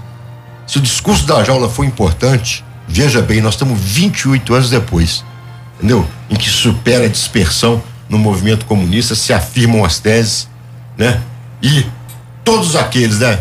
Então, não só naquele momento no Peru, Fujimori preso depois, Montesinos preso depois, seus crimes acusados, oportunistas, tudo está caindo aos pedaços, né? Então isso releva ainda mais a importância desse discurso que ele fez no dia 4 de setembro. Eu não podia, nós queríamos ouvir as palavras aí, você consegue ler, Nelson? Vou ler um trechinho aqui certo. do discurso, é um negócio bastante grande aqui, mas eu é, acho que a gente não pode deixar de demarcar isso. Primeiro ele está falando sobre as condições internacionais, né, e diz assim, ó, uma coisa deve ser claramente estabelecida.